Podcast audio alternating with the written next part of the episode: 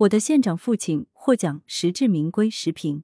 文王石川，我的县长父亲获廉洁文化主题征文一等奖，引发争议。据报道，山东省德州市作协日前在其官方微信公众号上发布的征文获奖名单显示，一篇题为《我的县长父亲》的散文获得一等奖。该文因取名于喜剧电影《夏洛特烦恼》中的获奖作文《我的区长父亲》类似，引发部分网友嘲讽，并质疑此次评选的公正性。随后，德州市作协删除了获奖信息和链接。删除获奖信息和链接不是好做法，如此一来，只会让人怀疑德州市作协心虚，在评奖时确实存在不公。而事实上，但凡读了《我的县长父亲》一文的人，恐怕都会觉得这篇文章获奖实至名归。《我的县长父亲》的作者名叫于中东，中国农业发展银行禹城市支行退休干部。在文中，他用朴实的笔触。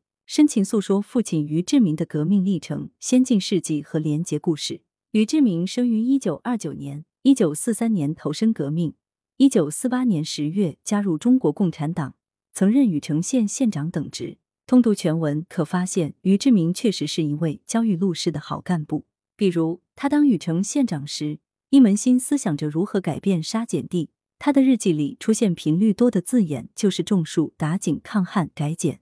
下雨之后出苗绿等，无论坚持实事求是，反对浮夸，还是忙着和百姓秋收秋种而无暇照顾生病的妻子；无论帮扶烈士的亲人，还是明知那年的新兵将开往北疆，随时可能参战，仍把年仅十六岁的儿子送入军营，都让人看到了一个好干部的高大形象。此外，从抠门、一根筋等描述看，于志明一身正气，不徇私情，一言以蔽之。于志明对党中、对群众爱对家人严，是一位可敬的清官，也是一位有作为的能官。天地之间有杆秤，那秤砣是老百姓。于志明心中装着群众，群众对他念念不忘。这样的干部，无论在过去还是在今天未来，都是群众需要的干部，都是深受群众爱戴的干部。因此，我的县长父亲一文获奖，当之无愧。德州市作协删除获奖信息和链接，并不明智。正常的做法完全可以直面所谓的质疑，不被所谓的舆情吓倒，开诚布公的阐明立场。更重要的是，这种做法既对作者不公，也对于志明不公。有网友说，这篇文章非但不应该被删除，还应该加大传播，尤其是围绕党风廉政建设工作开展，甚至还应该被拍成影视剧。成灾私言，德州市作协删除获奖信息和链接，大概是害怕舆情。要厘清的是。有些舆情不值得敬畏。网上有个别网友缺乏理性，甚至是无理纠缠。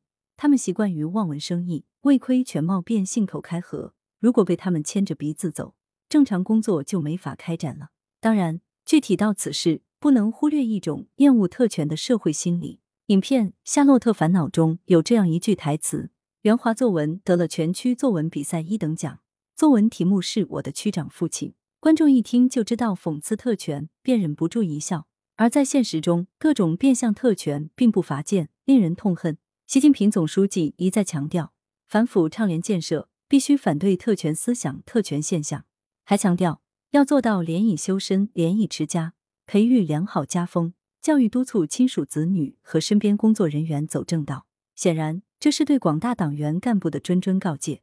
各级领导干部不享受特权，不让子女享受特权，我的区长父亲之类的梗也就没有了生命力。做一名真正的共产党员不是那么简单容易的。首先要树立起全心全意为人民服务这一观点，在这个根本问题上解决不好，就很难说真正加入了党组织。